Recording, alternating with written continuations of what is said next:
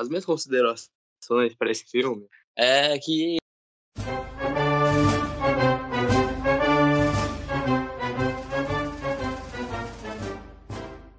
Olá, olá, personas!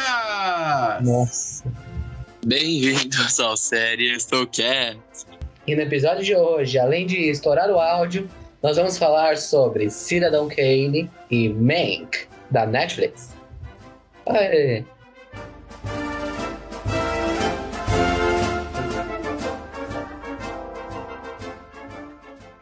Prepare-se, amigo ouvinte, para as frases do quiz. Será que até o final do programa você adivinha de que personagem ela é? Eu sou o Frâncio e eu te dei uma segunda chance. Eu sou o Osmio e você me deve isso, Mac. Eu sou o Silício e conte a história que você conhece.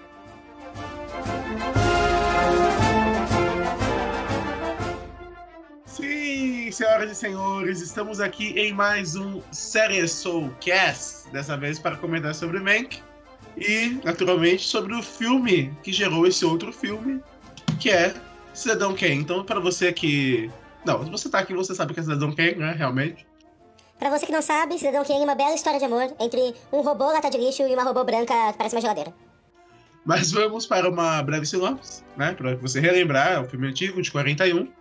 Conta a história de um magnata da mídia, estilo o já falecido Roberto Marinho aqui da, do Brasil. Acho que eu posso falar isso, esse país é uma nação livre. Ou será que não? É o Charles Foster Kane, que já caído em descrédito, já na sua velhice, e ele acaba morrendo e sua última palavra é Rosebud.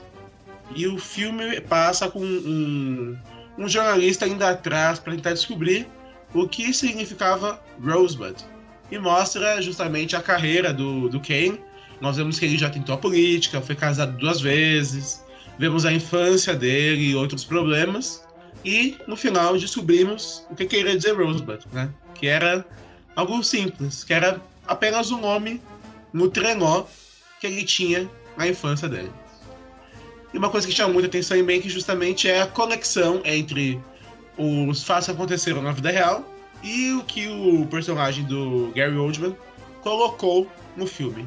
Então, a grande questão, né, que o, o Mank, o filme, traz é sobre a problemática, né, a polêmica que teve no, no mundo do cinema quando foi lançado Cidadão Kane, de que o Orson Welles, se o Orson Welles merecia o crédito pelo filme ou só o Mank, né, que o Mank teve todo o trabalho. Mas foi uma polêmica lá naquela época que Então, mas conclusões calma. não. Ó, eu informações reais. Na vida real, é, o, o Orson Welles ajudou no roteiro. Isso foi invenção do filme, tá? Vai ficar bem claro aqui. Não, é porque realmente existia uma teoria de que o Orson Welles ele não ajudou a escrever o roteiro de Mank, mas na vida real se sabe que ele ajudou. E que aquela última cena de Mank falar, ah, eu que o Mank tá falando, eu recebi esse Oscar ausente porque o roteiro Cidadão Kane foi feito ausente. É, aquela cena nunca existiu na vida real. É, é, pelas minhas, minhas pesquisas, um jornalista da década de 90 falou isso, que isso poderia ter acontecido. E, mas, sabe, ninguém nunca ouviu o Mank falar isso. O Mank não recebeu o Oscar daquele jeito. Foi, assim, foi uma invenção completamente do filme, que é inclusive uma parte que eu não gosto, que eu achei meio desnecessária. É... Mas, é... Cidadão Kane é um, um filme, quando você vê hoje em dia, ele parece até um filme banal, né? Porque é meio que a gente já tá acostumado nesses negócios de saltar no tempo. De, a gente se acostumou com isso, né? Que inclusive fala em Mank, né? Ah, o filme é uma confusão de um feijão saltando em vários tempos, uma confusão de diálogos. E assim, hoje em dia meio que já tá acostumado a isso. Então, quando a gente vê, não é grande coisa. Mas na época, foi uma grande revolução aquilo, porque normalmente era contado sempre em histórias lineares, uma coisa levava a outra, não esse essa falta de linearidade. Mas também uma coisa que impressiona até hoje é a fotografia de Cidadão Kane, que ainda é base de estudo, e a fotografia de Mank, que é, que é tão boa quanto a. não sei se é tão boa, tão revolucionária quanto. Mas assim, ela é muito boa também. Eu concordo com o Franço e também eu acho que uma coisa muito importante do Cidadão Kane é que ele fez uma crítica a uma figura, figura é, notória naquela época, uma figura pública. E assim, é uma forma de afronto, afrontar a pessoa mesmo, assim, usando a arte. E assim, a história do filme, se você compara com outros roteiros, não é assim tão complexa, né? Eu acho que justamente esse não é o mérito do filme, não pelo menos para hoje em dia. Mas, assim, é um filme que é muito bem feito. E você consegue assistir ele mesmo hoje em dia. Ah, tudo bem. O ritmo não é o que a gente está acostumado hoje em dia, etc, etc. Mas mesmo assim é uma obra muito boa. Igual o Franço falou, algo que prende muito você no filme é a fotografia, porque sendo preto e branco, é, são é, obras em preto e branco são um pouco mais difíceis de fazer, porque você tem que se preocupar muito mais com a luz. E assim, em Cidadão Kane é fantástico como que eles fazem. Uma coisa também que eles fazem muito bem, é, faz, fizeram, né? Porque hoje em dia esse pessoal tá mais vivo. Que o Orson Welles fez. É de usar do preto e branco no. Ou, do preto e branco não, isso é um pouco óbvio. De usar dos espelhos no filme. Vários takes do filme é, mostra é, algum espelho refletindo algum personagem. Tem uma cena que o, o, o, o Charles Foster Kane tá andando. E aí mostra a imagem dele sendo replicada no espelho várias e várias vezes. Então, assim, é, é um filme muito bem feito, muito bonito. E eu acho que uma questão muito interessante de Mank é que ele questiona justamente é, a importância do Mank nisso, o reconhecimento da ação dele. Porque é uma coisa que o próprio personagem reconhece. Ele, assim, a vida dele estava em um buraco, mas ele mesmo se colocou nesse buraco. Os vícios dele colocaram ele lá. E uma coisa que, assim, é, dá para ver é que ele, ele reconheceu, ele tanto reconheceu os erros, a situação que ele estava, o buraco que ele estava, e ele gostou tanto do roteiro do filme que ele queria também, né, justamente participar do roteiro, que é, inclusive ele briga com o, com o Orson Welles. Aí ele pega aquela caixa cheia de bebidas e joga na parede. Aí ele fala, ah, é uma cena dessa que a gente precisa, etc, etc. Pra parte que o Kane, que o Charles Kane briga com a segunda esposa. Que inclusive assistindo o filme nós brincamos. Ah, deve ser um prazer poder quebrar as coisas livremente, porque o malandro vai e destrói totalmente a sala onde ele tava. Mas assim, é um filme muito legal. Não sei, assim, não é um filme mainstream, assim, que você. que todo mundo vai ver, algo mais conceitual, mas assim, não tira o mérito da coisa.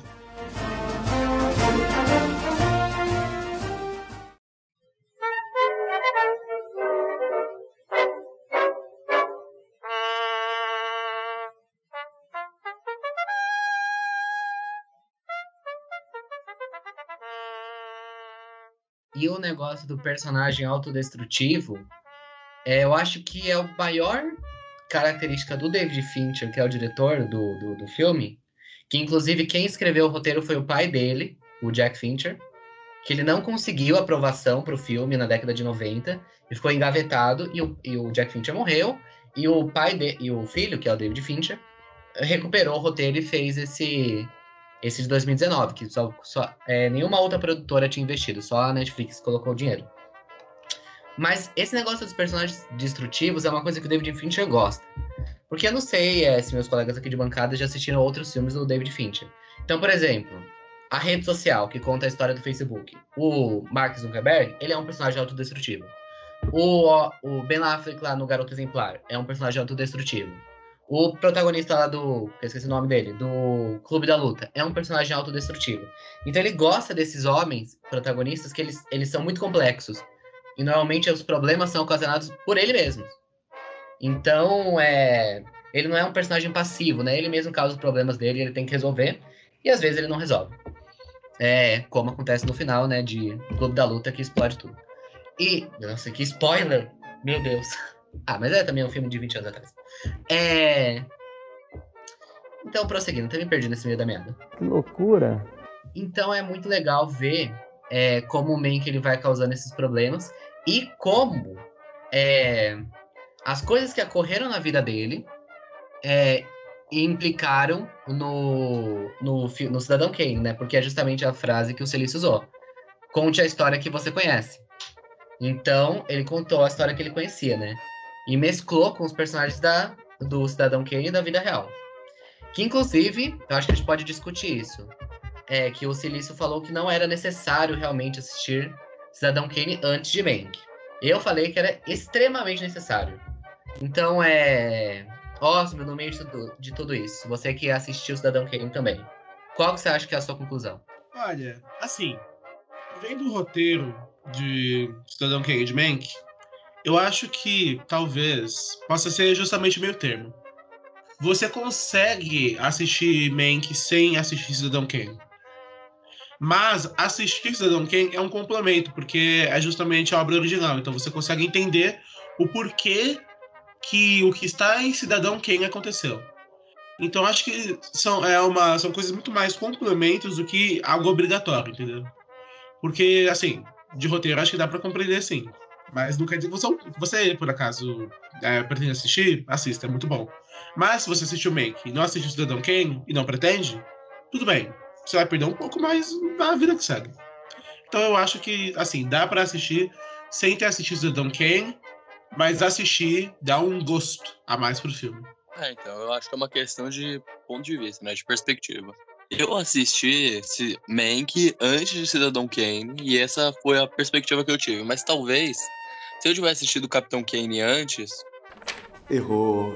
Errou feio, errou feio, errou rude. Cidadão Kane antes, sabia que eu ia errar? Capitão Kane. se eu tivesse assistido Cidadão Kane antes de Mank, Mank depois, talvez a minha perspectiva sobre o filme e as minhas conclusões finais, que ainda vão, estão por vir, seriam diferentes. Então, eu acho que para mim, é, acho que a gente tem todos os três pontos aqui. Para mim seria extremamente vital, porque eu acho que é o seguinte. Porque quando eu assisti Cidadão Kane antes de lançar Mank na Netflix. E, tipo, quando você viu o personagem, então teve aquela conversa da, da Amanda Seyfried com o Mank, lá nos jardins da mansão do, do William Randolph Hearst. E, cara, você fala, nossa, a personagem da, da, da esposa do Charles Foster Kane é muito inspirada nele, nela, quer dizer. É, você fala, você fica tipo assim falando, você fica tentando fazer comparações, porque elas são muito parecidas, né? Porque ele realmente deve ter se inspirado nela. Então, assim, é, é, você pega umas mini referências também que fazem, ah, tipo, aquele governador que ameaça o, o Charles Foster Kane é meio parecido com o, o, o Louis B. Mayer. Todo esse negócio eu acho que é legal você ir pegando. Acho que é. Talvez seja mais um preciosismo de você ter aquele hype. Ah, eu vi isso. E você vê que surgiu de novo, né? O Charles Dance, o ator do Time Lannister, é mais conhecido em Game of Thrones. Ele aparece de novo em mais uma série, em mais filmes. Ele tá cada vez mais presente no, no mundo da mídia. Curta, comentem. Não, porque a Netflix, gente, isso é um absurdo. Nós falamos isso em um Gambito da Rainha também. Assista aí. É, foi um sério Stocast muito bom. Recomendo. Recomendo todos, na verdade. Que a Netflix, quando ela contrata o ator, ela fala: Olha, nós vamos te pagar. Mas você vai fazer umas 15 coisas pra gente, cara. Foi isso com a Anna Taylor-Joy. Ela teve um dia que ela gravou três coisas no mesmo dia. Aí o Charles Dance estava em The Crown, que estreou há pouco tempo, agora já tá em Mank. Então a Netflix ela gosta de quando ela pega um ator, ela vai usar aquele ator, gente. Mas eu, pra mim, pode trazer mais Charles Dance, é um ótimo ator. Mas você, eu tinha a impressão de que ele iria aparecer mais. Porque ele só tem meio que. Grande cena, ele só tem duas, né? Eu, fiquei esperando mais do Charles Dance. Ah, sinceramente, eu, assim, eu não senti tanta falta de mais. Eu acho que o personagem. Acho que a, a, o foco mesmo era muito no, no Mank, no Gary Oldman. E assim, parar pra pensar, a, a, maioria dos personagens não teve tanto tempo de tela, assim. Foi muito focado no Mank e na Lily, Lily Collins, né, a menina. Então, por mais que o, o sujeito, o Tyler Lannister, tivesse muita importância, eu não vi como um defeito ele não ter aparecido tanto assim. Eu senti muita volta dele, não. Coitado do. Coitado do Charles Dance. Não, é que assim. É porque o pessoal ali do, do meio do, das, das premiações, a gente já tava meio que esperando uma nomeação do Charles Dance para o Oscar de melhor ator coadjuvante. E para mim, eu acho que agora é meio quase impossível. Porque assim, ele não tem muito destaque, assim. Eu acho que é muito difícil alguém de Mank com coadjuvante é, é, conseguir a indicação. Sinceramente, para mim, no máximo, a Lily Collins como coadjuvante, porque de resto, realmente, o pessoal eles só estavam lá para receber seu dinheiro e falar uma coisa ou outra. Mas foram todas boas atuações. Eu acho, na verdade, que a Lily Collins não. Eu acho que é a Amanda Seyfried. Eu acho que ela vai como principal, não seria, não? Não, é como coadjuvante. No, pelo menos no site de For Your Consideration, né, da, Net- da Netflix, que é o site de campanha, ela tá como supporting. Olha só. É, Eu então. acho. Pra mim, no momento, inclusive, esperem vídeos sobre pessoais Não. meus, sobre é, predições para o Oscar. Não, Mas- entre as duas, nem se discute que vai ser a Amanda Seyfried, né? Mas Pra mim, eu diria que ela é a favorita para ganhar hoje. Eu acho. não sei. É, mas o Charles Dance ganha como ator coadjuvante também tem outras séries, né? Que ele pode ser indicado e até vencedor.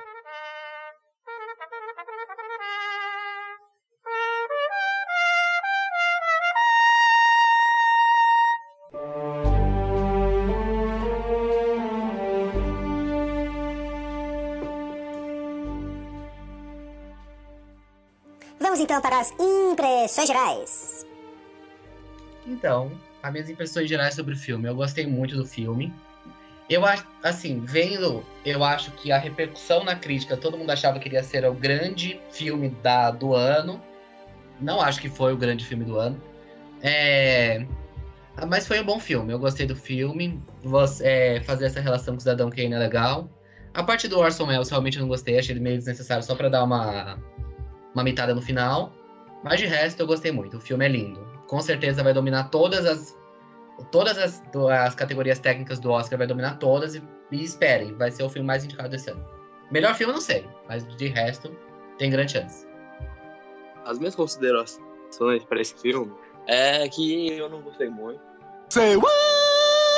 Eu acho que pra pra quem é, está mais adentro do universo do cinema, das premiações e, mais, e afins, o... deve ter sido um filme excelente, como é o caso do Francis.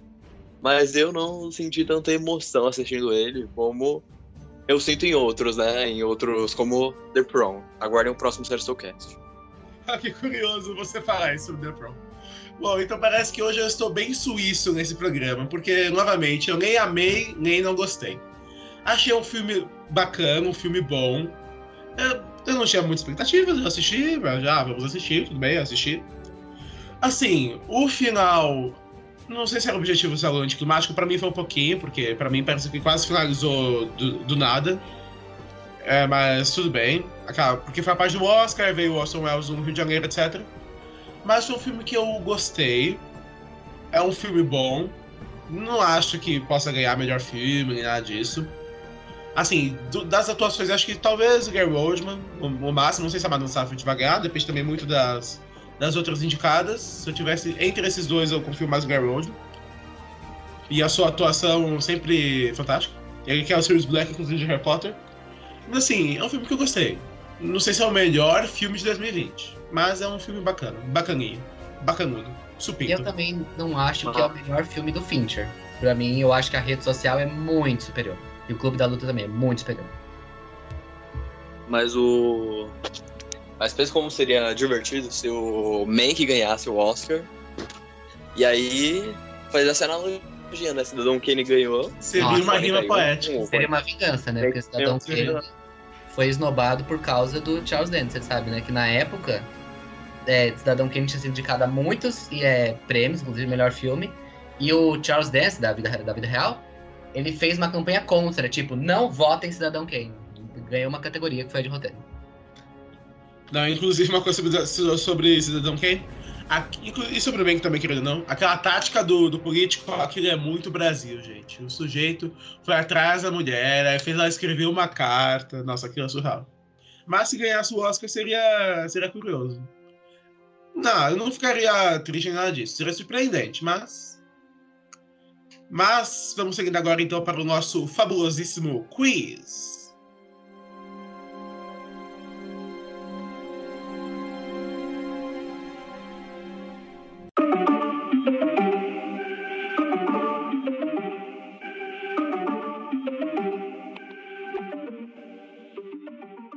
A minha frase é a seguinte. Vamos ver se vocês adivinham de quem é. Eu te dei uma segunda chance. Eu sei que não é do Mank, porque no começo do programa você terminou essa frase com Eu te dei uma segunda chance, Mank. A não ser que seja uma inter- introspecção. Tá, Na verdade foi eu, meu querido, mas pode fazer o seu chute. Bom, eu nem chuto. Eu, igual o programa passado, eu tenho mais uma certeza. Essa frase é de Orson Welles. Ele diz, inclusive, que tirou as distrações, a bebida e a família. Exato. É no final do filme que, inclusive, está no trailer. Prosseguindo então, a minha frase é a seguinte: Você me deve isso, Mank. De quem é essa frase? Essa é muito fácil também. Silício quer falar antes? Não, pode falar. É da esposa de, de Herman Mankiewicz. É Sarah o nome? A pobre Sarah, exatamente. pobre Sarah. Coitada. Injustiçada. Minha frase é: conte a história que você conhece. Essa eu também acho que eu sei de quem é. Pode ir primeiro, Francis. Então, essa tenho quase certeza. Eu sei quem é o personagem, mas essa era o que eu tava pesquisando no começo. Então, É o amigo que aparece lá. é o sujeito, o amigo do Orson Welles que vai procurar Mank, né? É, o que fica tipo de babá dele, às Pois vezes. eu vos digo de qual é o nome da, do, do, do, do, nobre, do nobre cidadão, do, do mandatário. John Houseman. Aí. Boa, É isso. boa. Esse foi um, um quiz mais assertivo, cada vez mais assertivo. Olha aí, acertou. É, menos no Quem Sou Eu. Isso é verdade, o quem sou eu é um desastre. Mas vamos prosseguir então para o nosso merchandising? Então, França, aonde que os nossos telespectadores podem conversar com a gente? Por vários lugares. Mas o principal deles é no e-mail seriestou.gmail.com. Porém, caso você participe das redes sociais, existem algumas muito famosas na qual o Seriestou está presente. Quais são elas, Osmin? Você pode procurar a série Estou no Facebook, Instagram, Twitter, Spotify e no YouTube. E, Silício, o que dizemos? Você deveria estar maratonando.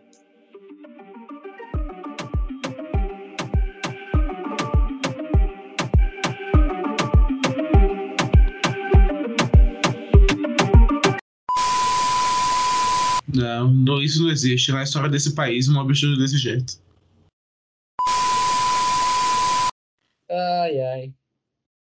Ah, sou eu, né? Gente, eu sempre esqueço. Eu sou o Frâncio e o que ele comprou ainda pertence a quem vendeu. Muito Eu. bom, França, muito bom. É que eu saiba que. eu não tô entendendo isso aqui. Ah, Eu sou- eu tenho que colocar Ô, meu querido, nós falar, eu tenho que falar minha frase, meu querido. Você já tá Ah, esquecendo como que é esse programa? Meu querido, meu querido, tu tá tá perdido? Ah, Jesus. Repete aí, me ajuda aí. Repete a sua frase, que eu não vou cortar isso, não. Repete. Ah, é que, na verdade, eu queria falar que o Gabriel pegou minha frase.